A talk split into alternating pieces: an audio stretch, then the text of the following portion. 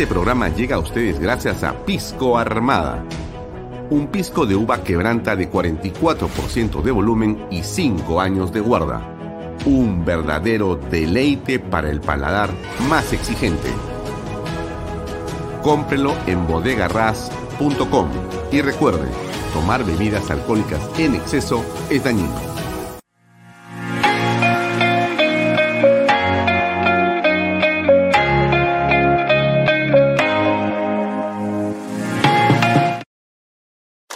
Coldwell Banker Realty Bienes Raíces.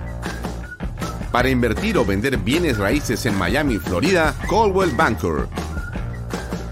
Coldwell Banker, la número uno hace 23 años en Estados Unidos y la número uno en Florida con más de 12 billones en ventas. Comuníquese con Jimena Prele al WhatsApp 001-305-904-0631. Coldwell Banker Realty, bienes raíces. Delop.pe Somos especialistas en transporte de carga regular. Transporte de concentrados de mineral. También transportamos material y residuos peligrosos y diseño y construcción en todo el Perú. Ubíquenos en nuestra web de lob.pe. En el año 2022, el anuncio del inicio de la construcción de siete proyectos mineros marcará la pauta para el crecimiento económico del país. Así, Expo Mina Perú avanza impulsando las transacciones comerciales de la gran industria minera y sus proveedores. Participa con nosotros en la Gran Feria Minera de Lima, que abrirá sus puertas del 27 al 29 de abril y será presidida por Víctor Gómez, de compañía minera Antamina. No dejes pasar la oportunidad de presentar tus productos y servicios al sector más importante de la reactivación económica. Presentaremos la conferencia Internacional de Minería y el Congreso Latinoamericano de Compradores Mineros. Separa tu stand en Expo Mina Perú y haz negocios con el sector minero.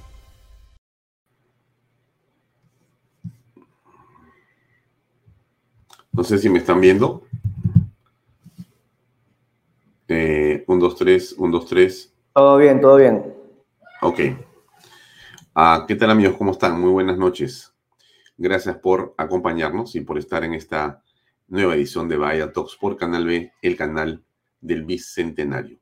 Mi nombre es Alfonso Valle Herrera, estoy como todos los días de seis y media hasta las ocho de la noche para comentar la actualidad y la coyuntura política. Nos pueden ver por mis redes sociales, las de Alfonso Valle Herrera, las de Canal B, la aplicación, o entran directamente a la página web lo ven en, en, streaming. Y eh, también ustedes lo pueden ver en directo por las redes sociales de expreso.com.p y expreso.tv, el diario Expreso. Bien, gracias por acompañarnos, gracias por estar con nosotros. Comencemos con eh, contarles que en efecto, acá déjenme compartir con ustedes esta imagen que no sé si la están viendo. Tengo un problema con el retorno, no sé si la imagen se ve, pero es eh, del bloque. Julio, eh, coméntame por favor. Se ve, se ve todo correcto.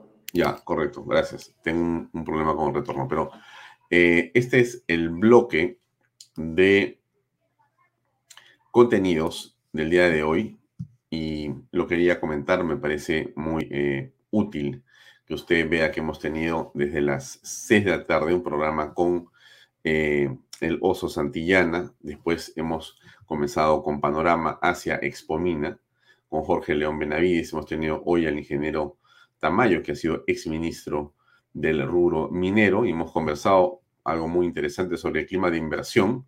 El día de hoy en Vaya Talks, que es este programa, vamos a tener a dos invitados. Uno es el ex canciller y ex parlamentario Luis González Posada, que eh, va a tocar el tema junto con nosotros sobre la, digamos, eh, desinstitucionalización o el desmontaje del aparato y del Estado que está siendo llevada adelante por Perú Libre, por el presidente Pedro Castillo y sus jueces. Y después, eso va a ser de 7 a 7 y media, y a las 7 y 30 vamos a entrar en conexión con Pablo O'Brien, que es un periodista, un hombre de comunicaciones, y que tiene información valiosa sobre lo que está pasando en los principales proyectos mineros del país. Hay mucha incertidumbre, hay mucha preocupación y en realidad eh, no se sabe exactamente qué va a ocurrir.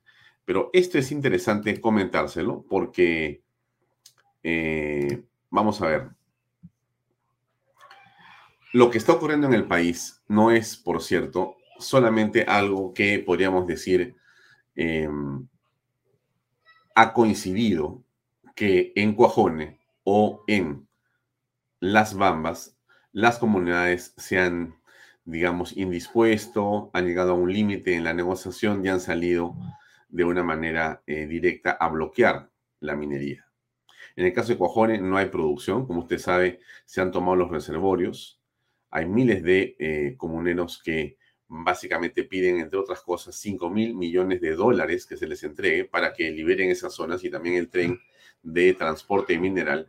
En el caso de las Bambas ocurren cosas, digamos, eh, de alguna manera parecidas. No se piden esas cantidades de dinero, pero igual hay solicitudes que eh, eh, han llevado a que la comunidad o grupos de comuneros entren a los terrenos y digan que ya no quieren que la mina esté ahí y que le devuelva una parte de los terrenos que se les vendió a la mina hace tiempo.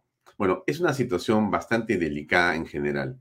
A eso se suma una serie de otras situaciones que son, por cierto, muy preocupantes. Hoy día ha habido paro tanto en Cusco, perdón, en el Braem eh, como en Puno. ¿no? Los paros continúan ha habido una comisión en el Brain, hay una situación de convulsión en el país. Esa es la verdad, una situación de convulsión en el país. Desde mi punto de vista, mi opinión es que esto está siendo digitado, inducido, dirigido por el presidente Pedro Castillo y por su equipo político para poder de esta manera generar un clima que les permita a ellos decir y argumentar que la Asamblea Constituyente y entonces la nueva Carta Magna es el camino para que la paz regrese a la nación. Y van a hacer y están haciendo todo lo que le corresponde y todo lo que no les corresponde, todo lo que les permite la ley y ir más allá de la ley para lograr crear un clima de inestabilidad nacional. Y tienen que atacar aquello que puede parecer más sólido, porque esta es una guerra política la que han desatado Pedro Castillo, el Partido Perú Libre, el señor Cerrón Bermejo y compañía. Y entonces, en esa virtud, lo que estamos apreciando es el despliegue de esa estrategia con tácticas precisas que tienen que ver con paros, donde parte de lo que se está solicitando es esa asamblea constituyente. No es un tema menor, no es algo que uno pueda decir, pero en realidad eh, es lo que menos importa. No, está puesto en la agenda.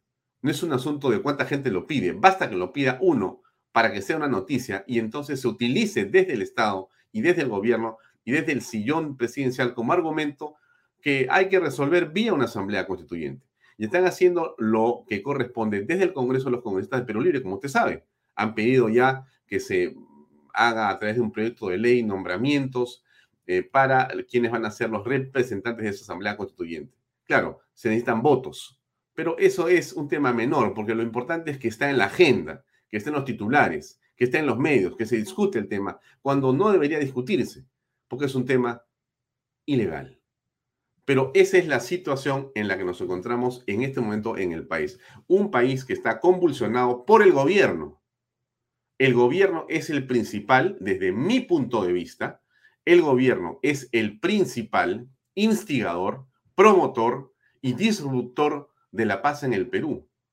Porque a río revuelto, ganancia de pescadores. O sea que en esta situación en que nos encontramos, el gobierno de Pedro Castillo se siente cómodo para poder accionar una estrategia.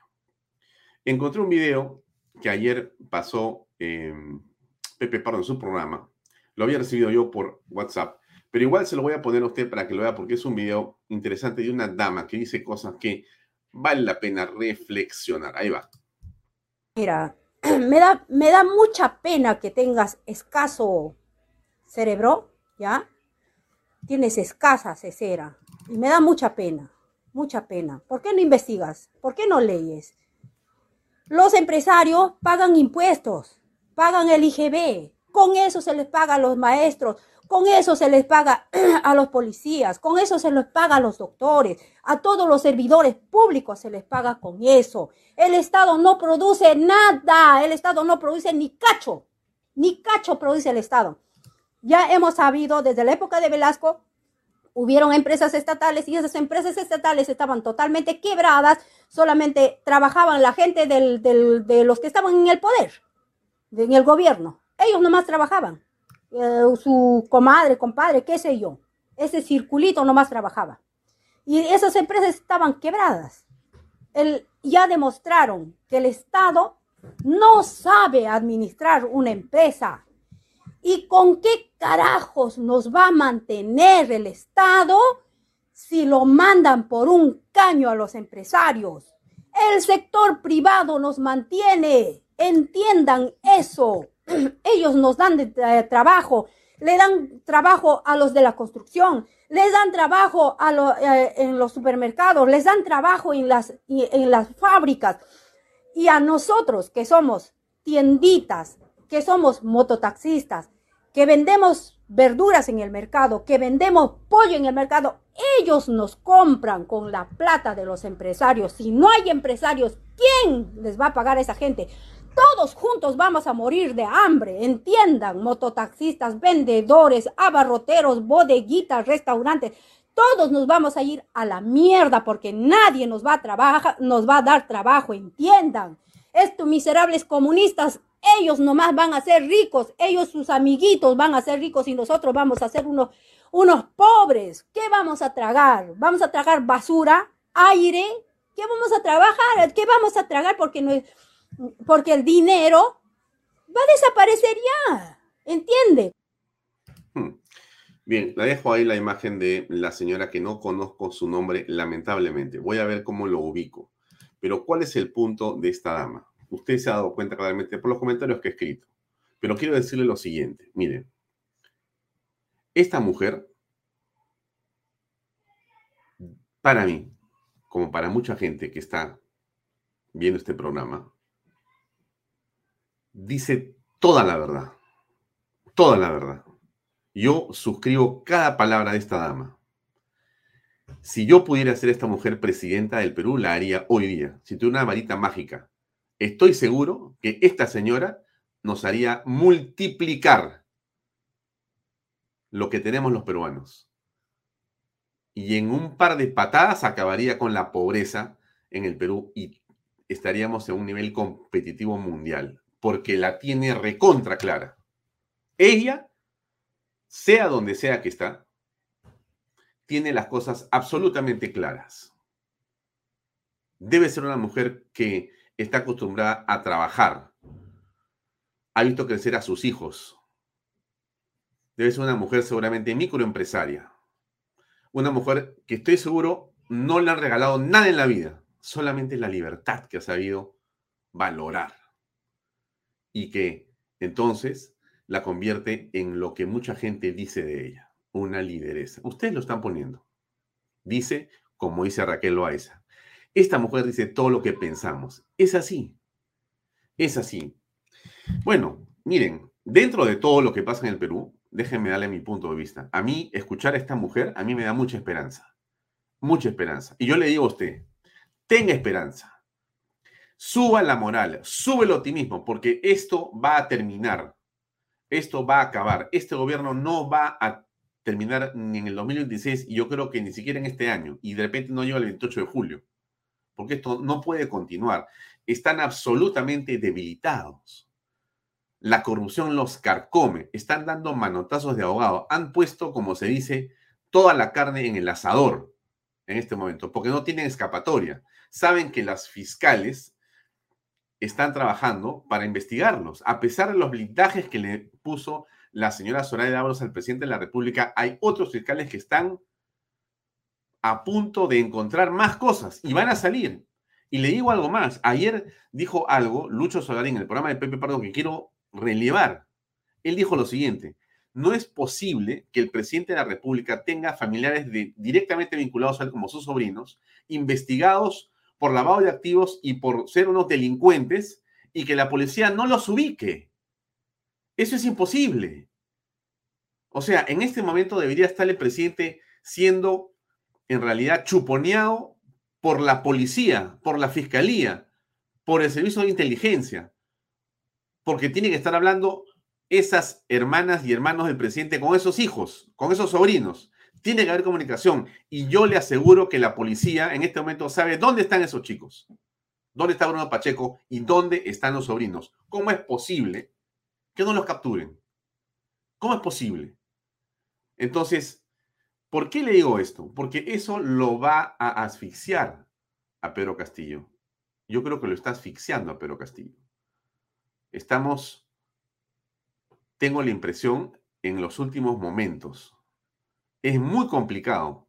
Están agarrados como garrapatas al poder y están haciendo todo lo que pueden hacer. Usted ha visto al presidente hace unas horas disparando miles de millones de soles a las municipalidades. O sea, están haciendo todo lo que puede hacer. El objetivo final, desde mi punto de vista, debe ser seguramente la Fuerza Armada. Seguramente, porque obviamente, obviamente ese es el camino. El camino de los países que han sido sojuzgados por el comunismo y sus versiones, termina siempre con una Fuerza Armada diezmada moralmente. No lo está en la actualidad nuestra Fuerza Armada. No lo está en la actualidad nuestra Policía Nacional. Hay en este momento muchos patriotas que están defendiendo posiciones institucionales y constitucionales de enorme valor e importancia. Y esta señora, voy a ponerla otra vez, usted me va a disculpar, pero lo voy a poner otra vez para que usted le escuche bien, porque las cosas buenas hay que repetirlas. Así que yo me callo, me voy a reducir y voy a poner la señora de la cual me declaro hincha desde este momento. Mira, me da, me da mucha pena que tengas escaso cerebro, ¿ya? Tienes escasa cesera. Y me da mucha pena, mucha pena. ¿Por qué no investigas? ¿Por qué no leyes? Los empresarios pagan impuestos, pagan el IGB, con eso se les paga a los maestros, con eso se les paga a los policías, con eso se les paga a los doctores, a todos los servidores públicos se les paga con eso. El Estado no produce nada, el Estado no produce ni cacho, ni cacho produce el Estado. Ya hemos sabido desde la época de Velasco, hubieron empresas estatales y esas empresas estatales estaban totalmente quebradas, solamente trabajaban la gente de los que estaban en el poder, en el gobierno. Ellos nomás trabajaban. Eh, su comadre, compadre, qué sé yo. Ese circulito nomás trabajaba. Y esas empresas estaban quebradas. El, ya demostraron que el Estado no sabe administrar una empresa. ¿Y con qué carajos nos va a mantener el Estado si lo mandan por un caño a los empresarios? El sector privado nos mantiene. Entiendan eso. ellos nos dan de, trabajo, le dan trabajo a los de la construcción, les dan trabajo eh, en los supermercados, les dan trabajo en las, en las fábricas. Y a nosotros que somos tienditas, que somos mototaxistas, que vendemos verduras en el mercado, que vendemos pollo en el mercado, ellos nos compran con la plata de los empresarios. Si no hay empresarios, ¿quién les va a pagar a esa gente? Todos juntos vamos a morir de hambre, entiendan, mototaxistas, vendedores, abarroteros, bodeguitas, restaurantes. Todos nos vamos a ir a la mierda porque nadie nos va a trabajar, nos va a dar trabajo, entiendan. Estos miserables comunistas, ellos nomás van a ser ricos, ellos sus amiguitos van a ser ricos y nosotros vamos a ser unos, unos pobres. ¿Qué vamos a tragar? ¿Vamos a tragar basura, aire? ¿Qué vamos a trabajar? ¿Qué vamos a tragar? Porque no porque el dinero va a desaparecer ya. ¿Entiende? Entiende, entienda señora, entienda señor, no se deje engañar. Tú, amigo universitario, tú que estás escuchando, lamentablemente, seguramente en alguna universidad de las mejores del Perú, donde también hay, por desgracia, enquistada una enorme cantidad de profesores que confunden las cosas, para decirlo de la manera más suave posible. Bueno, yo te pido que reflexiones, a ti joven, a usted señora, a usted señor, ¿qué le, qué le puedo a esta hora decir? Hay que marchar, hay que marchar, hay que seguir marchando, hay que estar conectados, tiene que estar enterado usted de lo que está pasando en el país. No se ponga de perfil, no piense que las cosas se ha perdido. porque esto está exactamente al revés. El gobierno está haciendo todo lo que puede para salvarse, porque sabe que de Palacio se va a la cárcel. De Palacio se va a la cárcel. Entonces, evidentemente, el susto que tiene el señor Pedro Castillo, desde mi punto de vista, es enorme. Miren ustedes, estos son los nombramientos que ha hecho eh, el gobierno en las últimas horas. Han designado a 40 militantes. Y mire usted qué casualidad. ¿ah? Uno de ellos, de los 40, uno, uno, uno de los 40 es del 2014. 39 son de enero de este año, que se han inscrito en el Partido Perú Libre, o sea, hace tres meses. ¿Eso qué significa? Eso significa copamiento. Eso significa tomar el Estado con una estrategia de quedarse en el Estado. Entonces, hay que estar atentos, hay que estar alertas frente a lo que está ocurriendo en el país. Y todos los que estamos involucrados, porque no se trata de que yo vivo en el extranjero o a mí no me pasa nada, o yo tengo trabajo, o yo tengo mi empresa. No, señores, no. El Perú, que es nuestra patria, no hay más, pero tampoco hay menos este país tan hermoso que nos cobija y que es nuestra, nuestro terruño donde hemos nacido, bueno, esta patria hermosa que se llama Perú, tiene todas las razones y todas las condiciones para ser un país espectacular. Lo ha venido siendo y lo seguirá siendo, a pesar de quienes están hoy en el gobierno, se lo aseguro. Esto será solamente una pesadilla que va a pasar. ¿Aprenderemos? Estoy seguro que sí. Ojalá que todos reflexionen bien sobre lo que significó haber perdido el control de la patria a manos de una mafia, a manos de una mafia, porque esto no es un partido político. Son mafiosos, como estamos viendo eh, en esta estrategia de la distracción en la que está empeñado el gobierno. Hablando de eh, violaciones, hablando de castraciones químicas, hablando del el ministro que nos llaman de asesor, hablando de una u otra cosa para distraer a las personas sobre lo importante. Ellos están inmersos en esto que son el copamiento del Estado, la desinstitucionalización en la patria y el bloqueo de los principales recursos económicos del país para crear un colapso.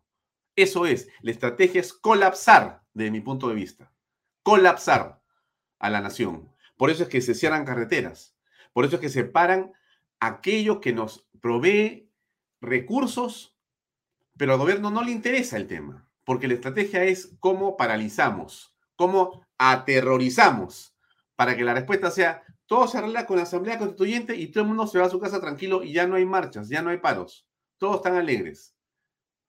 Ojo, ojo, porque eso es lo que está en el fondo detrás de lo que está pasando hoy en nuestra patria. Estamos a dos minutos, gente, de nuestro invitado, el doctor Luis eh, González Posada. Déjenme poner un pequeño video más de los muchos que tengo hoy para mostrarle a usted. Y que tiene que ver con esto que me parece también central, y que es la piedra angular que el gobierno puede esconder, y trata de esconderlo, oligopolios, monopolios, la guerra, lo que sea, que son las ideas. Ahora mismo quieren, quieren caro, pues no quieren barato. No que está subiendo más. O ya no hay. Déjeme decirle una cosa. Esto es lo que al gobierno lo va a traer abajo socialmente, que es la subida de los precios. El gobierno está buscando, como sea, salirse, como se dice, este muerto y enviarse el, muerto a alguien, a los empresarios, a este, Putin, a Ucrania, a quien sea, pero quiere salirse rápidamente, pero no va a poder porque son unos incapaces, tira de incapaces. Entonces le digo esto para que escuche usted lo que usted sabe, porque lo que le estoy contando yo acá, usted me lo puede contar a mí, que es esa subida de precios en los mercados. Escuchemos un poquito más. está acabando. ¿Y el público está comprando? Está, ¿Cómo va la venta? Ha bajado la venta un poco. Ha bajado la venta, Ya no es como antes. Muy bien, señora. Muchas gracias. Algo que también nos han señalado es que hay frutas como la pitahaya, que hemos encontrado muy pocos puestos, ahora nos vamos eh, a acercar perdón, a uno de ellos, donde hay la pitahaya y también ha registrado un aumento de precio, estaba a 13, 14 soles en este momento y antes su precio era de 10 soles, ¿no? Entonces 3, 4 soles ha aumentado. Otro, otro producto, otra fruta también son los arándanos que tenemos acá, arándanos o más conocidos como blueberry, está 23, 22 soles el kilo y antes lo estaban vendiendo a 13 soles. Y como ya habíamos mencionado pues la fresa no está saliendo pero sí hay opciones que eh, estarían un poco más accesibles al bolsillo eh, del público en general en Nicolás como por ejemplo la papaya que hemos podido encontrar que hay bastante se está comercializando bastante, es su temporada, también está saliendo la naranja, la mandarina, recordemos también que estamos en otoño y próximamente vamos a entrar a la temporada de invierno, sumamente importante, estas tres frutas que he mencionado tienen harta vitamina C. Señora, ¿qué tal? Buen día, estamos en vivo. ¿La papaya cuánto está? Hay de tres soles, cinco soles, ocho soles, demasiado bajo, señorita. Bajando, bajando. No hay, no hay, no hay gente, no nos, nadie nos compra ahorita. Todo el presidente, todo lo que está haciendo. Usted ha escuchado lo que dijo la señora. Lucy, estoy contigo 2000%. No le queremos nada a Castillo y su banda. Nuestro norte es sacar a Castillo y volarte del poder. Constitucionalmente, quiero agregar, Lucy Morales. Legalmente el último cuadrito y invitamos a nuestro eh, invitado, vaga la redundancia, que está con nosotros ya. Esta es la evolución del índice de confianza en la ciudad de Lima. Arriba de la línea amarilla, optimismo. Abajo, pesimismo. 2016-17, comienzan los problemas después de que entra Pedro Pablo Kuczynski al poder. Y mire cómo se ha derrumbado en los últimos meses el promedio móvil de naranja en los últimos tres meses, 36. En el segundo mes, 34. Hasta las patas. La gente no confía, no hay confianza en el gobierno. Bien, lo dejo ahí. Invitamos a Luis González Posada, que ya debe estar con nosotros. Si se puede conectar, por favor, aquí está nuestro invitado. ¿Qué tal, eh, Lucho? ¿Cómo te va? Alfonso, me gusto saludarte. ¿Cómo estás? Oye, bueno, como estoy, como creo que estamos todos, ¿no? No, no, no, pero antes de eso, yo quiero preguntarte algo, porque lo que veo es que eres otro Luz González Posada. Me parece que lo que estoy viendo ahora es con una cámara especial que no sé dónde ha sacado y se te ve cañón, porque la última vez eras como una especie de borrón ahí en la ¿no? sé dónde había sacado tú esa cámara, pero ya ahora estás con una tecnología de Canal Bella. Me parece muy bien, de Baella de Baella. Muy bien, entonces pasamos a las preguntas, mi estimado eh, Luis González Posada. La situación del Estado es peligrosa y es dramática para muchos. El, presidente de la República y su equipo ha decidido colocar, por ejemplo, a estos subprefectos 40 que son del partido y en general está haciendo una serie de intervenciones y copamientos del Estado. ¿Cuál es tu visión de este copamiento o de esta situación de desmontaje del Estado peruano?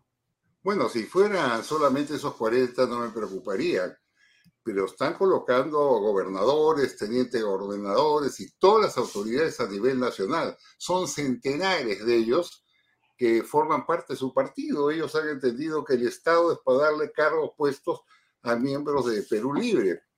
Eh, lo peor es que no están calificados en su gran mayoría. Hay una bruma de expedientes señalando que la gran mayoría de ellos no tienen calificación para ocupar un puesto de esa naturaleza, que es servir al Estado, servir a la sociedad. ¿Por qué lo hacen? Muy simple. Están copando eh, todos esos sectores, eh, preparándose para las próximas elecciones regionales y municipales, con las cuales ellos piensan ganar y tener el dominio territorial de nuestro país. Ese es su propósito, ese es su objetivo, que lo estamos viendo, porque yo creo que ya se ha dibujado con mucha claridad a dónde ve el gobierno. Mire, en la mañana estuve escuchando al secretario general, a los dos secretarios generales de la mina, eh, tomada, aislada, sofocada desde hace 70 días. Ellos decían, mire, eh, nosotros somos 5.000 trabajadores, más nuestras familias, y nos han bloqueado el acceso al agua que es un derecho que tienen todos los ciudadanos, una turba de fascinerosos. ¿Por qué nos han bloqueado? Porque dicen ahora que esa tierra ha sido ancestralmente de ellas, piden 5 mil millones de dólares, no tienen idea lo que están pidiendo. Y encima piden, creo que un 5% de las utilidades o de la ganancia de la empresa. Entonces lo que añadían, no hay ninguna autoridad. El gobierno no tiene autoridad. Simplemente eh, pega un brochazo eh, para los medios de comunicación y no resuelve nada. Eh, la gran pregunta que creo que ellos y todos nos hacíamos era si no lo está haciendo a propósito, crea los conflictos. Y yo creo que sí, porque me baso en la misma declaración que salió inmediatamente después de los huelguistas, los que han tomado las carreteras, los que han bloqueado las vías, los que están en el paro agrario. Ellos, cuando le pregunta el periodista de radioprogramas eh, cuál era su plataforma de lucha, y ojo, Alfonso, ellos dicen tres cosas fundamentales. Por una nueva asamblea constituyente. Eso primero que plantean. ¿eh? Ojo, antes no lo hacían, ahora lo hacen. Segundo lugar, fin a los monopolios. Y en tercer lugar, cerrar el Congreso porque es un foco de golpismo. Si tú analizas esa plataforma y la calzas con lo que ha venido diciendo sistemáticamente eh, Cerrón, los dirigentes de Perú Libre, vas a ver que están empalmadas, son exactamente lo mismo. De tal manera que esto no es casual. Y más aún, cuando el periodista le pregunta al dirigente bloqueador de, las carreteras qué observaciones tiene que hacer el gobierno, dice ninguna. Es un buen gobierno, hemos votado por ellos, están haciendo todo el esfuerzo posible por nosotros. De tal manera que tengamos claro, en base a esas dos declaraciones, que el gobierno está estimulando estos paros, estas huelgas, para generar un estado de implosión. Y evidentemente le agitar como lo han hecho en Venezuela, como lo han hecho en Nicaragua, como lo han hecho en Bolivia, la Asamblea Constituyente. ¿Y para qué la Asamblea Constituyente? Simplemente para volver a la estatización de todas las empresas, para nacionalizar o estatizar las minas. Esos son sus propósitos, ¿no? Eh, que cada día, eh, Alfonso, se dibujan con más claridad, a pesar de las enormes consecuencias que tiene, no solamente para la economía, para el honor de los ciudadanos, Tú te imaginas lo que es estar arrinconado con tu familia 60 o 70 días sin agua, sin ganar sueldos, porque un grupo de gente dice que esos son nuestras tierras ancestrales y que la policía no haga nada cumpliendo órdenes del gobierno. Y así como esa mina, hay otras minas y así también se toman las carreteras. ¿Y qué dicen en su reclame? Hay que bajar el precio de la gasolina. Qué fácil, ¿no? Doy un decreto y bajo el precio de la gasolina, que tiene un componente internacional. ¿Qué más dice? Hay que bajar el precio de los fertilizantes, hay que bajar el precio del gas, hay que bajar el precio de los productos alimenticios. Todos quisiéramos hacerlo, pero esas son las demandas que a la gente que no conoce impacta. Y en el fondo de esas demandas hay una referencia. Todo esto se resolvería con una asamblea constituyente, lo cual es una falsedad absoluta, ¿no?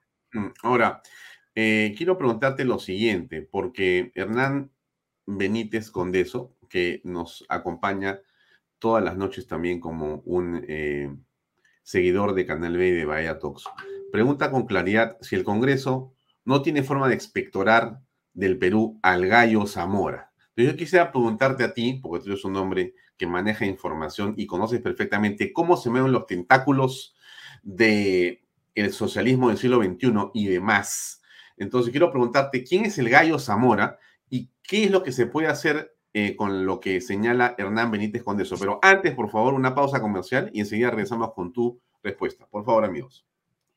Invierta en terrenos en Paracas con los portales ubicados a solo 25 minutos del aeropuerto de Pisco y ahora a muy poco tiempo de Lima por la nueva autopista. Por eso los terrenos aquí se revalorizan rápidamente. Regístrese y aproveche las ofertas online.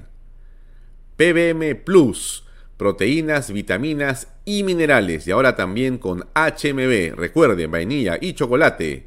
No olvide que el ejercicio favorece su sistema inmune y que una buena alimentación es su mejor defensa.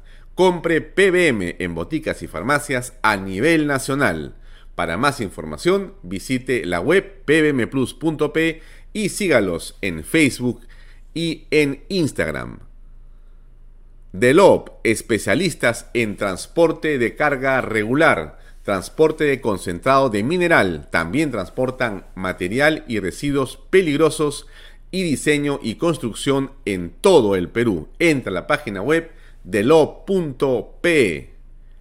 Pisco puro armada, pisco de uva quebranta de 44% de volumen y 5 años de guarda. Un verdadero deleite para el paladar más exigente. Pisco puro armada, cómprelo en bodegarras.com. Y no se olvide que tomar bebidas alcohólicas en exceso es dañino. Bien, Lucho, te dejé una pregunta picando que era básicamente quién es el gallo Zamora y si el Congreso puede hacer algo. Mira, el Congreso no puede hacer nada.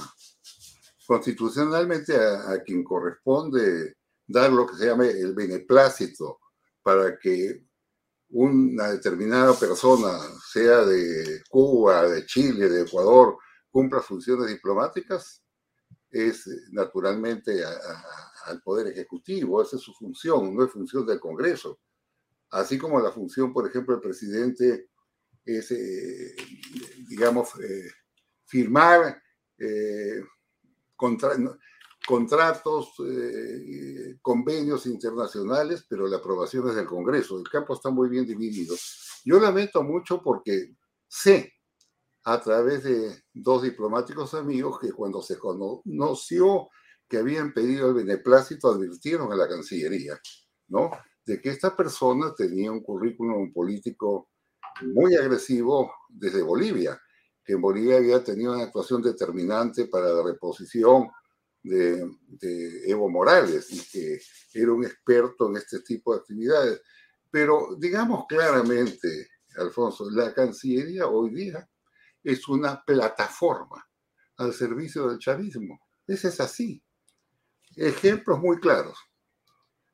Eh, nosotros formamos el Grupo de Lima, que como saben estuvo integrado un momento hasta por 16 o 17 gobiernos de la región, a los cuales adhirieron eh, los 27 de Europa. Hicimos 60 países en total, que primero desconocieron a Maduro como presidente porque había cometido fraude. Segundo, reclamaron la libertad de los presos políticos. Y tercero, exigieron elecciones limpias. Bueno, esto funcionó un buen tiempo.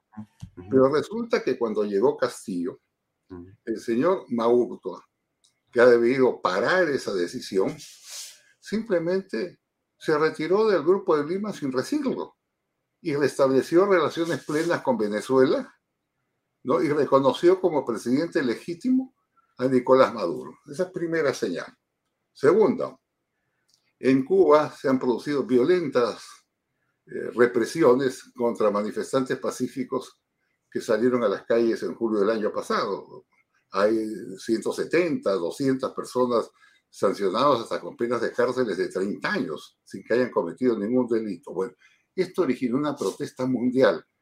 La Cancillería del Perú, el señor Castillo, mudo, ni una palabra. Tampoco una palabra frente a la grosera introvisión en asuntos internos de Evo Morales, que tuvo tres viajes placenteros a nuestro país, eh, pidiendo la nacionalización de las minas, una asamblea constituyente, una república plurinacional. Nadie le dijo nada, alfombra roja.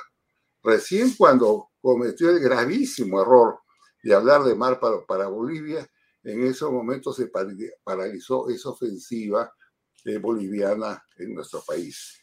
Ah, y te podría decir también que acabo de recibir el último reporte de la cantidad enorme de gente que sigue presa en, en Venezuela y el gobierno ni le va ni le viene. O sea, el gobierno no hace un solo movimiento a favor de, digamos, de una línea principista democrática. No lo ha hecho Maurto y no lo hace tampoco César Landa, habiendo sido presidente del Tribunal Constitucional, por ejemplo, yo pensé que hubiera puesto el grito al cielo cuando dieron a medianoche esa famosa norma de inmovilización ciudadana, que es absolutamente inconstitucional, pero guardó silencio, no dijo nada. Y ahora se ha metido un arredo muy grande al dar el visto bueno para que una señora eh, Soria, que no califica para ser embajadora, sea acreditada en Noruega. Esto es muy delicado. ¿Por qué, eh, Alfonso? Porque está muy bien regulado el sistema. Hasta un 20% de diplomáticos, perdón, de, embajadores, eh, no necesariamente deben pertenecer al servicio exterior. O sea, no deben ser diplomáticos. Se les llama embajadores políticos. Pero pueden ser eh, ingenieros, arquitectos, agrónomos, geógrafos, como lo fue, por ejemplo, Javier Pugal Vidal, una gran figura nuestra. Pero la ley te dice que solamente en casos extraordinarios y con la aprobación del Consejo de Ministros pueden designarse embajadores, entre comillas, políticos, o sea, que no sean del servicio. Pero la misma ley de servicio diplomático establece los requisitos. O sea, no es una ley lata, dice ser peruano de nacimiento, voy a leer, tener capacidad y versación notorias en el campo del derecho internacional o la diplomacia, tener experiencia, eh, prestar o haber prestado destacados servicios a la nación, no tener antecedentes penales y tener una conducta pública y privada honorable. O sea, no cualquiera puede ser, tiene que ser una persona capacitada, una persona con buenos antecedentes, que haya prestado servicios notables a la nación. Resulta que la persona propuesta no tiene ningún, eh, digamos, ningún requisito. El, el, currículum de ella dice que ella ha estudiado diseño de vestidos. Eso es lo que dice. Y además, la nota dice que esto, la coordinadora de Perú Libre en Suecia y dice además que está impulsando la recolección de firmas para la convocatoria de una asamblea constituyente. Con ese currículum no puede ser embajadora. Mira, anteriormente hubieron casos, pues, este, graves, ¿no? ¿Te acuerdas del famoso caso de Richard Rojas? Sí, claro. Lo a Panamá sin tener ninguna calidad, sacaron un embajador de carrera, ¿no? Simplemente Panamá no respondió, no le dio lo que se llama el beneplácito, que se entiende en el lenguaje diplomático, no lo queremos y tuvieron que retirarlo. Lo mismo pasó con el hermano de esta señora que lo acreditaron en Suecia. Tampoco hubo respuesta de Suecia y lo tuvieron que retirar. Este es el tercer caso que se presenta. Entonces, la pregunta es, ¿quién es el responsable? El ministro, pues. Por el ministro no es simplemente un hombre paja. Si el presidente le plantea el nombramiento de una persona para un cargo en el exterior, es obligación del ministro de Relaciones Exteriores decirle, mire, presidente, esta la ley no califica Mm. Yo estaría eh, cometiendo una ilegalidad, un acto ilegal, si nombra a esta persona, pero eh, Landa no lo hace. Yo, yo nunca lo he escuchado, además no sé qué piensa, porque nunca tiene una posición clara en asuntos de política exterior y acepta brulotes como el que estoy comentando, ¿no? De tal manera que ya corresponde pues eh, a la Comisión de Relaciones Exteriores intervenir en este tema. Tengo entendido por la prensa que van a presentar una ley, que regula, que norma, eh, digamos, eh, la designación de este tipo de embajadores políticos al exterior. Yo personalmente no creo que se necesita. Ahí está la ley. Está clarísimo.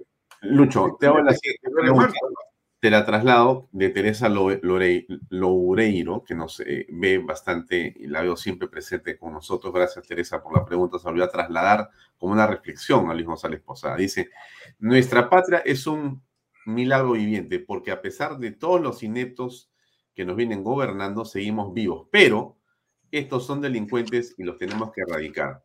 Unidos sí podemos. ¿Tú ves una ventana de unidad una P, que perdón, no te entendí lo último. ¿Tú ves, una ventana, una oportunidad para la unidad. Concretamente, vemos, ves tú que la oposición se está, eh, digamos, eh, juntando o se está enfocando o está acordando una unidad posible como la que pide Teresa Loeiro? Mira, nos están humillando, nos están ofendiendo, nos están precarizando, nos están debilitando como nación. No solamente te hablo por los indicadores económicos o sociales, por el hecho que bloqueen las carreteras, porque las minas no funcionen, eso significa menos recursos para la nación. Lo que te pregunta Teresa es, dice, señor González Posada, soluciones, pregunta ella. ¿Cuáles son las soluciones? Soluciones. Muy difícil, te lo digo, ¿ah? es muy difícil desde mi punto de vista. Pero tú eres un político con experiencia, tienes que encontrar una salida. Cualquier solución pasa porque Castillo se vaya. De acuerdo. ¿Cómo se va? personaje eh, que miente, eh, que le quita el piso inclusive a quienes piden el apoyo. El caso de, de, de, Monseñor Barreto lo demuestra. Monseñor Barreto fue llamado por el primer ministro para que ayude en el paro en Huancayo. Fue, lo ayudó y después lo llaman miserable, de extrema derecha. Y Castillo, mudo. presidente debió en ese momento cesar al primer ministro por falta de respeto.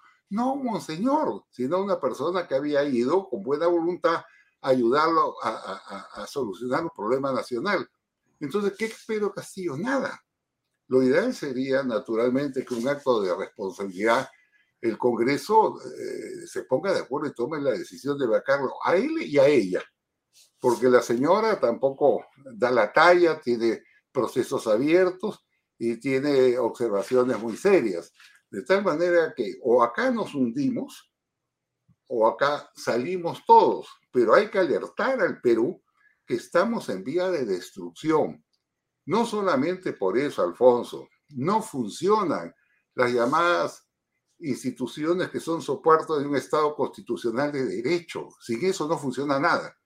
Mira, el Tribunal Constitucional está compuesto por siete miembros. Solo uno está habilitado. Los otros seis tienen hace años el mandato vencido, ¿correcto? Los fiscales supremos son seis. Solo hay dos. Cuatro no han nombrado. Los vocales supremos, vocales de la Corte Suprema, son 18. Solo están en ejercicio 8. Los demás son suplentes. Los jueces, los jueces, los jueces que hay en el Perú, eh, el, el, registro que tenemos son 3.300 jueces. De los 3.300 jueces, 1.000 o 1.200, un 30%, son suplentes. O sea, usted llama a una persona, un abogado y dice, bueno, ocupe esta plaza y de los 6.500 fiscales, 6.500 fiscales, el 40%, 2.600 de ellos son suplentes. Entonces tú tienes, por un lado, que la estructura del Estado en cuanto a las instituciones fundamentales está completamente debilitada, corroída. Aparte de que todos conocemos las preferencias y los abusos que ha cometido con muchos ciudadanos la Fiscalía y los magistrados no solamente en el aspecto político, donde ha tenido doble y triple rasero, eh, abusado naturalmente de las detenciones eh, provisionales y ha lanzado a la cárcel un montón de gente esperando que eh, pase el tiempo y que, bueno, mañana si lo sentencian, calce el tiempo de la cárcel con el tiempo que ellos decidan.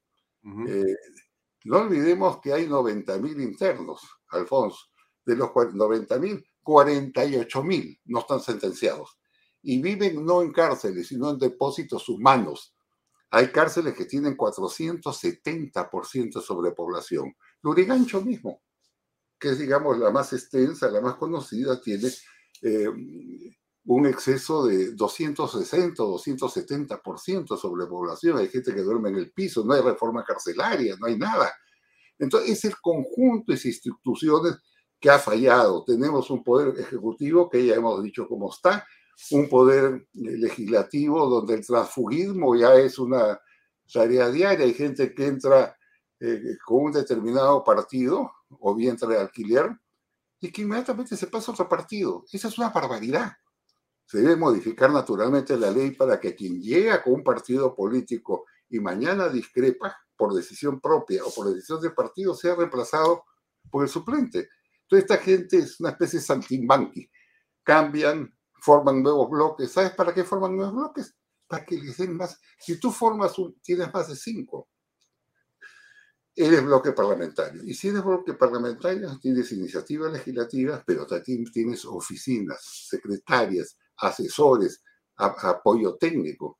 Entonces, esto es lo que hemos encontrado. Además, parlamentarios que burdamente como estos famosos niños, por Dios. No tiene ningún empacho, ningún empacho a cambiar esta ¿no? Has, señalado que la solución está porque salga Pedro Castillo, salga Dina Boluarte, y entiendo que se convocan a elecciones que me imagino pensarás deben ser generales. ¿Es correcto? Sí, claro. Naturalmente, correcto, elecciones generales, pero con nuevas normas, ¿no? Una nueva elección, por ejemplo, no debe estar el, actual titular del Juzgado Nacional de Elecciones, que no califica para el país. No debe estar el actual titular de la, de la OMPE. Debe ser el voto libre, no el voto obligatorio. Debe eh, eliminarse la eh, norma impulsada por, por Vizcarra, que le ha hecho un daño inmenso al Perú, ¿no? bloqueando la reelección parlamentaria, que es básico porque se necesita gente formada para desempeñarse en el poder legislativo. Es decir, hay algunas reformas que se tienen que hacer con una elección general. Lo cierto es que estamos al fondo del piso, hemos saltado la dimensión desconocido, nadie tiene una respuesta eh, clara, hay desesperación en la gente, angustia en las personas, desánimo en la población. Se sienten todos engañados, eh, todos mienten con una facilidad inmensa, comenzando el presidente. A mí me impactó mucho que diez días antes, una semana antes de ser presidente, dijo, yo me comprometo que llegando a Palacio me reduzco el sueldo, no gano como presidente, sino como profesor de Chota. Y me comprometo que los ministros y parlamentarios de Perú Libre ganarán la mitad Oiga, sea su rango en la medida y nadie le dice nada. Para mí eso es una señal absolutamente clara de la personalidad de quien está manejando el Estado. Mm. Entonces estamos muy mal, muy mal. Yo no veo algo claro. Tiene que hacer un gran esfuerzo nacional. Y después lo que ha pasado, como el señor Barreto, muy poca gente se va a atrever a decirse, porque no solamente es el que lo ha insultado, que es el primer ministro, sino su jefe, el presidente que se ha quedado impávido, no ha dicho una palabra, en consecuencia, está aceptando que alguien que fue mm, piadosamente, digamos así, ayudarlo a Huancayo, que además ahí lo insultaron, ¿no?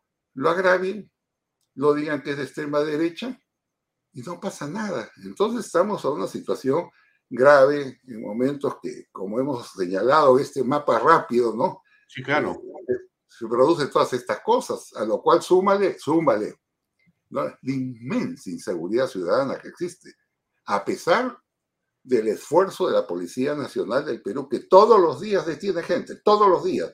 Pero ¿sabes qué pasa todos los días?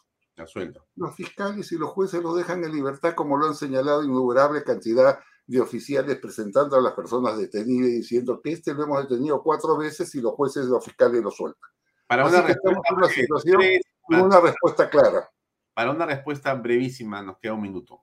Eh, ¿Tú crees que si se organiza una paralización, un paro, como dice Silvestre Pérez, 15 días, se saca como pasó en Bolivia, pero se saca Pedro Castillo? Bueno, mira, cualquier, cualquier respuesta eh, a un tema de esa naturaleza es, es, difícil de darla, ¿no? Porque todo está tan confuso, tan oscuro, yo en este momento no sé qué va a pasar, qué pasa. He visto las turbas insultando en, eh, las playas, en las calles, perdón, en las avenidas, golpeando a pedradas a la gente que quería pasar, pinchándole las llantas y agarrando a latigazos aquellos trabajadores que querían cumplir con su labor de, de ir a sus centros laborales. Ahí están filmados, los agarran y les dan látigo y no pasa nada. Entonces, cualquier respuesta es muy difícil en esta situación. Estamos pues en el diagnóstico, esperemos que con los días encontremos una solución, unión democrática, sí, unión democrática, defensa de la constitución, del Estado de Derecho, de las libertades cívicas. Eso es lo que queremos. Muy bien, eh, Lucho, muchas gracias por tu tiempo y hasta otra oportunidad. Muy amable por acompañarnos. Muchas gracias, Alfonso. Buenas noches. Bien amigos, era Luis González Posada. Ahora arrancamos en esta conversación con Pablo O'Brien, que ya está conectado con nosotros. Vamos a una pausa comercial y regresamos para conversar con él sobre la minería, lo que está pasando. Se está también atentando de una manera impresionante. Miren, les pongo este titular solamente para que la tengan clara de lo que vamos a conversar acá a continuación. Miren ustedes. Alguien me dice en el chat eh, que siente mucha desesperanza por lo que estamos conversando. Mire, mire señora, mire señor, lo peor que una persona puede hacer cuando hay un problema es meter la cabeza en un hoyo y esconderse. Yo le digo una cosa, escuche las noticias, entérese de lo complicado que están las cosas en el país, para que no la agarren después a usted, señora o señor, y no sepa lo que está ocurriendo realmente. Es mejor que usted sepa lo mal que, se están, que están las cosas, pero también lo bien que se pueden poner si los cambios se realizan. Entonces, tengamos optimismo.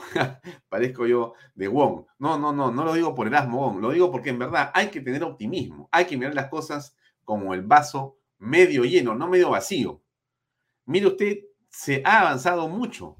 El gobierno, desde mi punto de vista, está al final Así es. Alguien dice, no, no se van a ir nunca. Yo creo que esto va a terminar más pronto de lo que ellos imaginan y muchos creen. Le dejo esa, ese titular, no se lo dejo porque vamos a ver mi publicidad unos segundos y enseguida pasamos a conversar con Pablo Bryan. Por favor. Invierta en terrenos en Paracas con los portales, ubicados a solo 25 minutos del aeropuerto de Pisco y ahora a muy poco tiempo de Lima por la nueva autopista. Por eso los terrenos aquí se revalorizan rápidamente. Regístrese y aproveche las ofertas online. PBM Plus, proteínas, vitaminas y minerales y ahora también con HMB, recuerde, vainilla y chocolate. No olvide que el ejercicio favorece su sistema inmune y que una buena alimentación es su mejor defensa.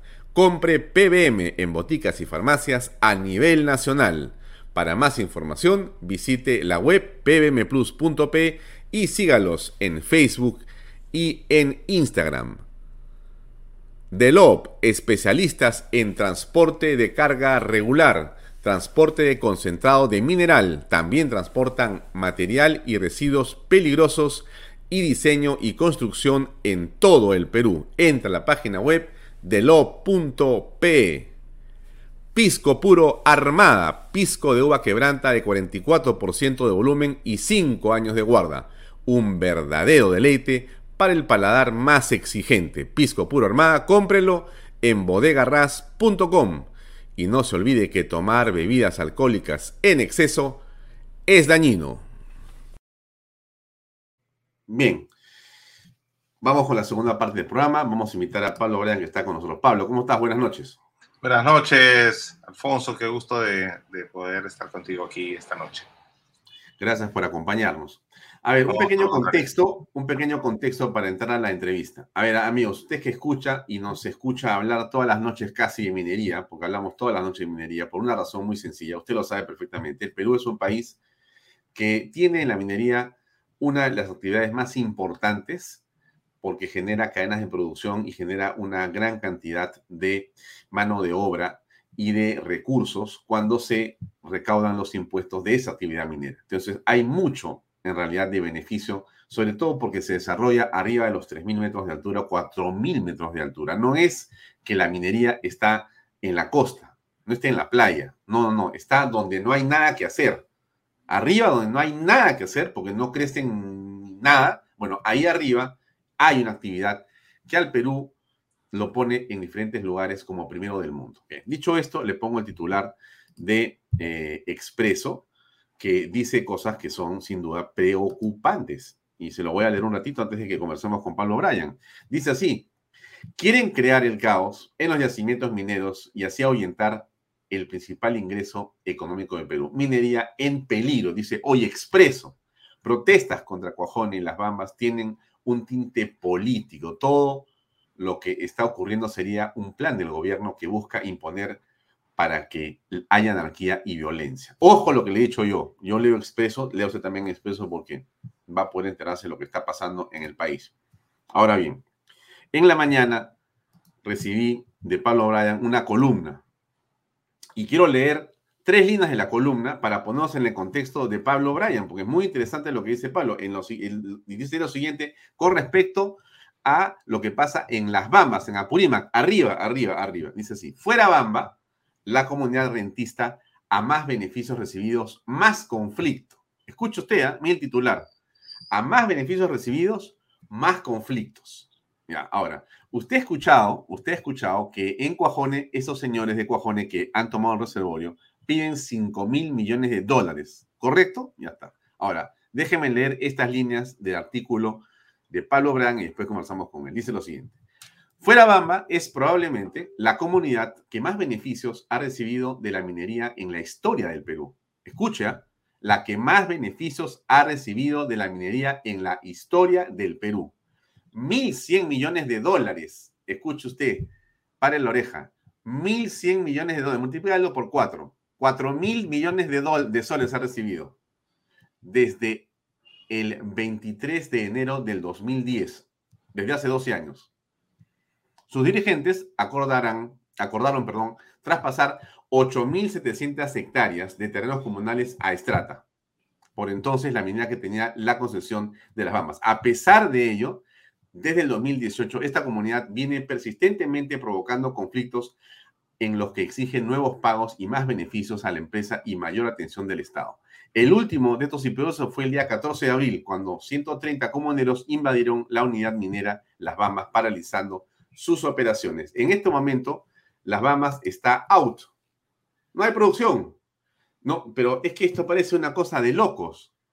Somos una potencia minera, tenemos la inversión, están las minas trabajando, Cuajone y Las Bahamas, y están ambas paradas. Pablo Bryan, cuéntanos qué está pasando. Mira, Alfonso, es la, verdad que eh, lamentable lo que está ocurriendo con esta actividad que es el 60% de nuestras este, exportaciones, ¿no? El 65% de nuestras exportaciones, 4 mil millones de, 40 mil millones de, dólares eh, anuales. Las otras actividades solamente representan el 35%. Entonces, es fundamental para la economía y la salud este, pública, para la salud de nuestra nación, este, contar con estos recursos. La paralización de Cuajone y de las Bambas representa el 25% de las exportaciones de cobre del país. O sea, la cuarta parte. En un momento, además, que este, eh, es muy favorable para la, minería porque los precios están en un alza, este, en unos picos eh, nunca antes este, vistos. Entonces, esta situación es absolutamente lamentable porque eh, no solamente eh, la minería, como dice Expreso, está en peligro, yo creo que la minería se está haciendo inviable en el país, o sea, no esto es un contexto eh, que va a ser difícil de revertir posteriormente, porque las, tú sabes que las inversiones mineras no son inversiones que se deciden de un día para el otro, ¿no? Se deciden con, con tiempos, etcétera. Entonces, lo que está ocurriendo está generando que este, las inversiones que probablemente podían venir al Perú se vayan a otros lugares. ¿No? Mm, este, fíjate, el otro día leí que, este, no sé si, Río Tinto está por abrir una mina en la frontera de Afganistán con Irán. O sea, para que veas que para la, minería puede ser más viable este, abrir una mina en, en, un lugar que tú dices, pues ni loco me voy ahí, ¿no? Pero eh, así están las condiciones que le estamos generando a la minería claro, si, si, si, la, inversión requiere de un clic para que pases el dinero de un lado a otro lado, eso es todo. Claro. O sea, tú analizas quién te da más, más condiciones de seguridad y haces un clic y pasa la plata y se acabó. Claro. el dinero no, tiene, no tiene camiseta, el dinero es eso, ofrece ventajas en un país, hay una buena condición y se queda, y si no se va. Acá estamos Hay una frase célebre que dice, el animal más miedoso es un dólar, ¿no? Claro, salta, exactamente, sale corriendo. Ahora, veamos un segundo, este, Pablo, eh, un pequeño reporte que creo que lo transmitió hace unas horas, eh, creo que fue Canal N o TV Perú, y que muestra un poquito lo que está pasando arriba, en la mina. Por favor, escuchemos. ¿Cómo no? Estamos en el sector de Taquiruta, que pertenece pues al yacimiento minero, está dentro del yacimiento minero de Las Bambas. Más de 500 comuneros de Fuerabamba han ingresado hasta aquí a retomar sus tierras. El dirigente Edison Vargas ha señalado que ellos van a retomar este terreno que anteriormente ha sido vendido a la empresa minera debido a los incumplimientos que tiene la minera, sobre todo en el pago de 180 hectáreas de terreno que hasta el momento la empresa Las Bambas no había cumplido. Ellos en estos momentos, los comuneros, eh, están esperando la presencia de una comitiva de la PCM eh, que va a llegar de la ciudad de Lima, según lo que ha señalado el dirigente, esperan al ministro de Energía y Minas y al representante de la empresa minera para iniciar un diálogo aquí en este sector donde ellos permanecen instalados con carpas y también pues eh, haciendo las ollas comunes como te he señalado Fátima, 500 comuneros y eh, pues la empresa minera, nosotros en estos momentos estamos ahí dentro en el yacimiento minero, ha paralizado sus operaciones desde el día de hoy. No hay ni un trabajador eh, en la empresa minera desde donde desde mi punto eh, donde me encuentro podemos observar que no hay ningún trabajador tampoco ninguna maquinaria que viene pues trabajando a estas horas bueno, ese es lo que está ocurriendo en las últimas horas. La cosa no ha cambiado y simplemente la mina ha sido paralizada. Entonces, la pregunta es, ¿qué cosa va a ocurrir? ¿Qué cosa va a pasar? Hay un comunicado, que creo que es este que está acá. Sí, déjame quitar la opinión de una persona. Este es el comunicado, perdón, ya. Este es el comunicado de suspensión temporal de la producción que el día 19 de abril, hoy es 21, si no me equivoco, ¿no es cierto? Hace dos días en la noche emitió las Bambas, donde dice separa la cosa. Sí, es un comunicado a, la Bolsa de Valores de Hong Kong, ¿no? donde este, esta minera cotiza, eh, señalando que no, obviamente por, un tema de, digamos, que compliance, etcétera, tiene que, hacer eh, para que sus inversionistas, etcétera, estén enterados, que no va a poder cumplir con sus compromisos, que la producción ha sido este, totalmente paralizada por esta ilegal intervención, ¿no? Porque como dice bien la, nota, que ese terreno se lo habían vendido a las bambas. Y entonces, si ya lo vendiste, ya no es tuyo, pues, ¿no? Entonces, acá este, eh, hay una, eh, un problema muy serio en el Perú, eh, en donde los terrenos se venden dos, tres veces, sobre todo a, las actividades mineras, ¿no? O sea, eh, los terrenos este, Charcobamba, donde hay un nuevo tajo que quiere este, explotar las bambas, se vendieron dos veces. Se pagaron 270 millones de, dólares. Entonces, eh, esta situación que está viviendo el Perú, que lo escuchaba hace unos, unos minutos a, este, ¿cómo se llama? González Posada. González Posada. Sí, este, decía que eh, en el Perú pues no hay esta idea jurídica, ¿no? Y que tenemos este problema con los jueces que no están nombrados. Fíjate, la Fiscalía de la Nación debería tener seis fiscales supremos y solo existen dos. Lo mismo pasa, con los jueces supremos. Y esta situación de eh, falta de estabilidad jurídica eh, es lo que está provocando esta situación, que ya es digamos, una, una cosa normalizada en el Perú, ¿no? Sabemos cómo es el sistema judicial peruano, pero ahora eso se ha sumado la inacción del gobierno y de la Policía Nacional a la hora de poner el orden público. O sea, es una obligación constitucional del Ejecutivo y del, este, em, de, digamos, la, el propio presidente de la República imponer el orden público. Porque el orden público, ¿qué es? no es pues salir a reprimir, sino que es cuando hay distintos intereses, tú estableces que nadie use la violencia contra el otro. Y lo que está usando tanto Fuerabamba como las comunidades de Pocata, Coscore, Tala y Tumilaca, ¿no es cierto? Es una sola comunidad porque tiene todos estos nombres, este, en, en Cuajone, es usar la violencia para conseguir sus propios intereses. ¿Y cuáles son esos intereses? Más dinero. Así de simple, ¿no? O sea, lo que se está buscando es más dinero. Y es por qué está ocurriendo esta situación. Esta situación yo no la veo tan, digamos, este, catastrófica, diciendo de que hay unos intereses políticos detrás, etcétera, sino lo que yo considero es que hay una serie de mecanismos que se han introducido desde la política pública y desde, este, ¿cómo se llama? la eh, propia relacionamiento comunitario de las empresas que han generado un mecanismo de búsqueda de renta, o sea, lo que se conoce en inglés como un rent seeking behavior. Entonces, hay un espíritu rentista. Yo quiero dinero sin tener que hacer nada, ¿no? Y porque la empresa está ahí y yo vivo cerca de, de la mina, entonces me tienen que dar más dinero, ¿no? Este espíritu rentista se ha desbocado, ya venía desbocándose en los últimos años, pero se ha desbocado totalmente con este aliento a los este, eh, agitadores y a los dirigentes más radicales, porque tú tienes ahí una serie, el ministro de Energía y Minas el otro día va a la, afuera Bamba y, parece un comunero más, se despide con el puño en alto, diciendo estos son sus terrenos, ¿no? Entonces, esta situación, y además la inacción obviamente de la policía, porque no la dejan este, hacer su trabajo, eh, etcétera, eh, es la que está llevando a, esta situación. O sea, se ha declarado el estado de emergencia en Moquegua y no ha pasado nada. ¿No? Mm. el estado de emergencia en Moquegua, supuestamente iba a intervenir Sauder, eh, iba a intervenir este, esta zona de donde están las, las, lagunas y iba a ir la, la, policía y no, no pasó nada. Mm.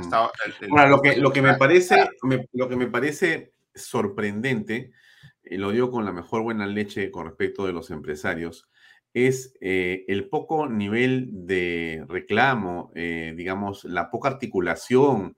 Eh, no veo una conferencia de prensa, no veo a alguien que se pare a decir las cosas, no eh, para insultar a nadie, sino para explicar lo que estamos hablando acá. O sea, o sea ha habido una, una, conferencia de prensa hace unos días en, cuando se inauguró el simposio del oro, ¿no? pero eh, tampoco los medios la han, la han, recogido demasiado. ¿no? Pero eso es totalmente tibio. O sea, mira, mira lo que está pasando con las dos. Mira, tocas decir una cosa que con sola esa razón debería caer el ministro en los siguientes minutos. 25% Exacto. de la producción minera está paralizada. Estamos locos.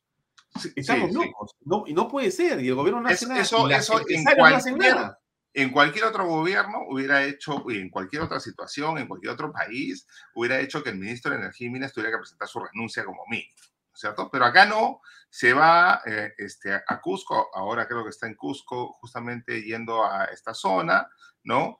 A decir no sé qué. Porque yo he hablado con algunos funcionarios este, ahí de, de la zona, ingenieros de minas, ¿no? Etcétera, que me decían que estaban sorprendidos, ¿no? Y eh, alguno de ellos usó la, la, palabra, este, esto ha sido repugnante, ¿no? Para señalar la actuación del ministro de Energía y Minas que se apareció además sin una comitiva previa, sin que hubiera unos acuerdos, etcétera. Incluso me han dicho de que ni siquiera ha llamado a la Bamba, sino que llamaba a la embajada china. O sea, ya para que veas lo desubicado y totalmente fuera del lugar que está este señor en, en el, digamos, este, que tiene que conducir el sector más importante de la economía nacional. En estas circunstancias, si hubiera otro tipo de gobierno, estarían saliendo varios proyectos que están en cartera porque los precios de los metales harían que se estuviera impulsando eso.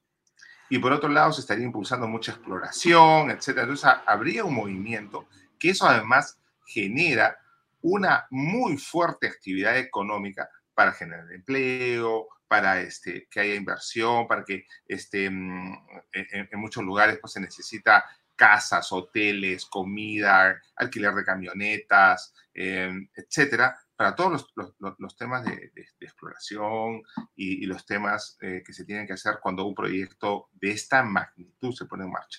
El tema es bien grave porque yo te, te, te comento también, está, eh, el Perú ha tenido en los últimos años un, unos niveles de inversión minera muy altos, casi 8 mil millones de dólares este, porque se está construyendo este, Quillabeco, anuales, ¿no? Se está construyendo Mina Justa y se estaba construyendo Toromocho.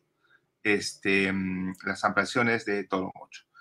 Quillabeco va a terminar su construcción en este, agosto de este año y probablemente se, se, ha inaugurado ahí, lo cual va a ser una excelente noticia para, para el Perú, pero ya no va a haber inversión minera de esa magnitud. Pues, se va a caer. Hay 54 mil millones de dólares que están en las cuentas de los inversionistas y mineros peruanos que dicen, mirando el balcón, como están las cosas, ni un dólar.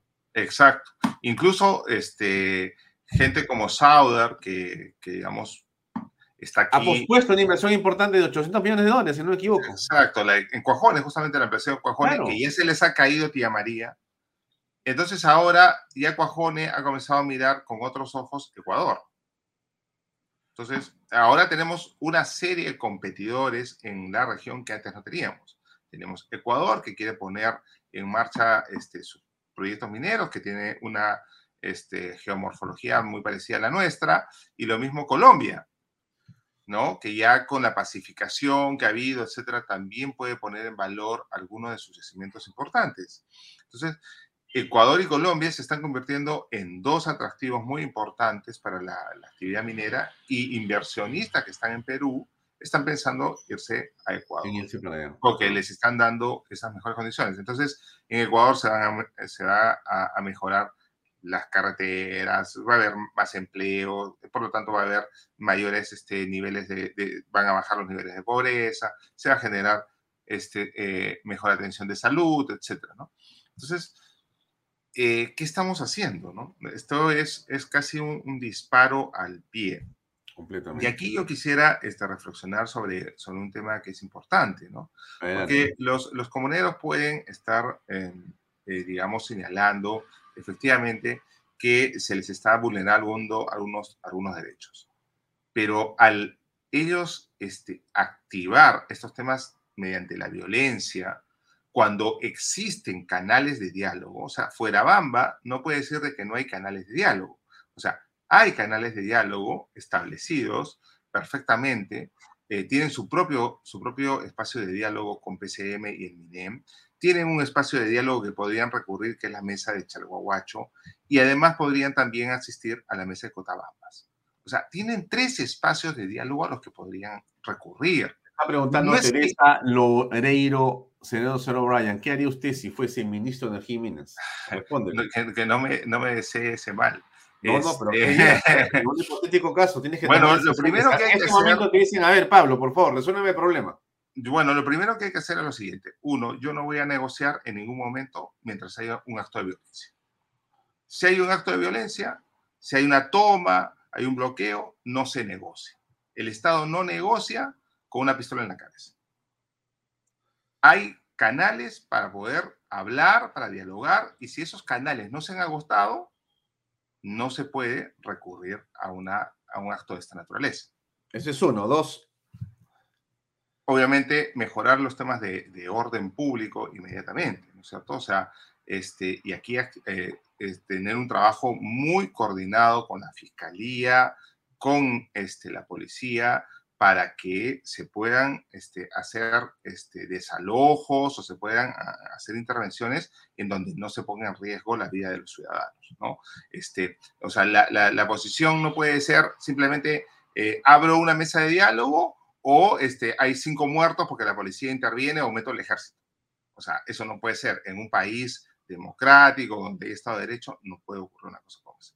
Lo que tampoco se puede permitir, obviamente, y, se tiene que penar muy gravemente es todo aquel que agreda a un policía o que le lance un, un ondazo o que se enfrente a la policía con ondas, tiene que ser seriamente castigado. O sea, hay una impunidad total frente a este tipo de situaciones. ¿no? Hace poco, en, el lote 95, hubo un enfrentamiento en donde se disparó a, a, la policía, hubo cinco policías heridos con perdigones en la cara y en varias otras partes del cuerpo, la policía tuvo que repeler y hubo otros muertos. Y ahora los muertos, estos que, digamos, de los manifestantes que ocasionaron esta, este, este enfrentamiento, son, digamos, héroes, se quiere construir una plaza diciendo que son héroes.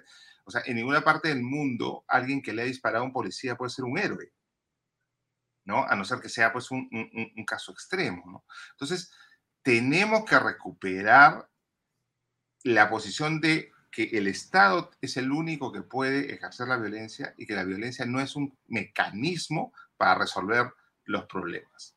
Este, que está para eso el diálogo. Y para eso el, Estado ha gastado un montón de plata en la PCM, en la Defensoría del Pueblo, en la OGGS del, Ministerio de Energía y Minas, en, este, en el MINAN. Todo el Estado tiene oficinas de gestión social y por lo tanto los canales de diálogo están garantizados. No se puede recurrir a la violencia para exigir que se me cumpla un interés. Porque además, yo, eh, eh, lo que está ocurriendo, por ejemplo, en Sauder, es que estoy avasallando los derechos de otros. Les estoy quitando el agua y les estoy dejando sin trabajo. Entonces, con justa razón, los obreros están reclamando eso, ¿no? Muy bien. Pablo, te agradezco mucho por tu tiempo en esta conversación. Muy amable. No, muchas gracias, Alfonso. A tus órdenes. En otro momento nos vemos. Gracias. Claro que sí. Muchas gracias. Adiós. Adiós. Adiós. Bien, amigos, era Pablo Bryan que nos daba una pincelada de su punto de vista. Escribió un artículo hoy en gestión muy interesante, se los recomiendo leerlo. Y bien, eh, yo les voy a poner, antes de acabar, me quedan cinco minutos, ya está Juliana Calambroyo lista para familias vulnerables, pero déjenme poner a una mujer otra vez. Yo sé que usted va a decirme que yo soy un cargoso porque yo repito las cosas demasiado. Miren, yo soy un poco lento para aprender y yo tengo que escuchar varias veces las cosas, así que me va a disculpar, pero voy a poner este video nuevamente. Ahí va. Mira, me da, me da mucha pena que tengas escaso cerebro, ¿ya?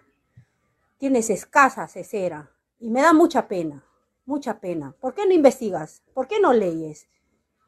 Los empresarios pagan impuestos, pagan el IGB, con eso se les paga a los maestros, con eso se les paga a los policías, con eso se les paga a los doctores, a todos los servidores públicos se les paga con eso. El Estado no produce nada, el Estado no produce ni cacho, ni cacho produce el Estado.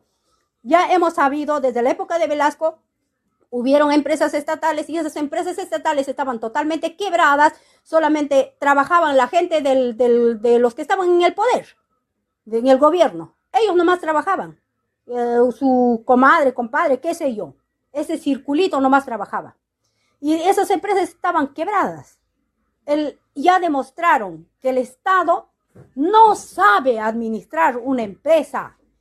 ¿Y con qué carajos nos va a mantener el Estado si lo mandan por un caño a los empresarios? El sector privado nos mantiene. Entiendan eso. ellos nos dan de, trabajo, le dan trabajo a los de la construcción, les dan trabajo a eh, en los supermercados, les dan trabajo en las, en las fábricas. Y a nosotros que somos tienditas, que somos mototaxistas, que vendemos verduras en el mercado, que vendemos pollo en el mercado, ellos nos compran con la plata de los empresarios. Si no hay empresarios, ¿quién les va a pagar a esa gente? Todos juntos vamos a morir de hambre, entiendan, mototaxistas, vendedores, abarroteros, bodeguitas, restaurantes.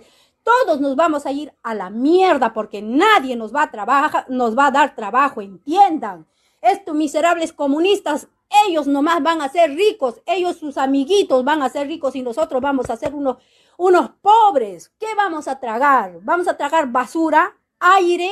¿Qué vamos a trabajar? ¿Qué vamos a tragar? Porque no porque el dinero va a desaparecer ya. Esa es esta peruana de la cual me yo eh, declaro fan. Voy a poner ese video en mis redes sociales y en todas las redes sociales para que sea difundido por ustedes también. Hagan lo mismo, hagan lo mismo, compártanlo cuando lo ponga yo unos minutos más. Ese video es una reflexión que creo que sale de su corazón, de esta dama, pero creo que interpreta muy bien lo que muchos pensamos o sentimos. Yo me siento totalmente comprometido con ese pensamiento y lo creo profundamente. Bien, esta noche va a estar eh, Yurena Calambroyo a continuación. No se despegue de Canal B, por favor. Va a estar con Familias Vulnerables y tiene a Frank Clerke con ella para hablar de varios temas importantes, por supuesto, de política. Está Juliana por acá. Déjenme darle paso un ratito para saludarla. Juliana, ¿cómo estás? Buenas noches. Hola Alfonso, ¿qué tal? Buenas noches. Aquí esperando, ¿no? Aquí bienvenida, esperando. bienvenida a Bahía Talks. Sé que estamos casi. Estás en, dos minutos en mi tiempo, ya vas a entrar al tuyo, pero igual te quería dar las, las buenas noches y saludarte. Gracias por acompañarnos siempre. Hoy tienes a Frank en este programa. Hoy tenemos a Frank. ¿De qué vas a hablar con él? Mira, vamos a hablar sobre todo del impacto del desgobierno, sí, en la en las familias más vulnerables y también eh, Frank es especialista en inteligencia estratégica. Y quiero conversar con él sobre cómo es que teniendo un servicio de inteligencia que previene conflictos sociales, que el presidente tiene a mano todos los días, ¿no? Estos reportes, no tenemos más que conflicto tras conflicto y cómo esto está, bueno, afectándonos a todos, pero sobre todo a las familias que son las que lo pagan siempre peor. Y ya sabes, para mí siempre más importante aquellas que son pobres, las de los comedores populares, ollas comunes y las vulnerables. Pues de esto lo haremos con Frank en, en, un ratito, claro que sí. Yo creo que ya se conectó, solamente para saludarlo. Frank, ¿cómo está? Buenas noches. Hola, buenas noches, Alfonso, Juliana, mucho gusto. Hola, ¿qué tal? Estás en Vaya Talks, por si acaso, no es el programa de Juliana, realmente daba un pase para saludarlos y que les vaya muy bien en el programa. Les deseo mucho éxito para lo que viene, una hora va a ser muy interesante, voy a verla completa desde mi teléfono. Un abrazo a los dos. Gracias, Alfonso, nos vemos. Gracias, chao, Juliana. Bien, amigos, eso es todo. Tienen ustedes, no se despeguen de acá, sigan a continuación, solamente va un comercial de salida eh, o sea, la publicidad de, de, de, de Vaya Talks, la tradicional, y después puede usted ver Familias Vulnerables con Juliana Calambroyo. Se lo recomiendo realmente. Gracias y mañana nos vemos a las seis y media en punto otra vez en Vaya Talks. Buenas noches.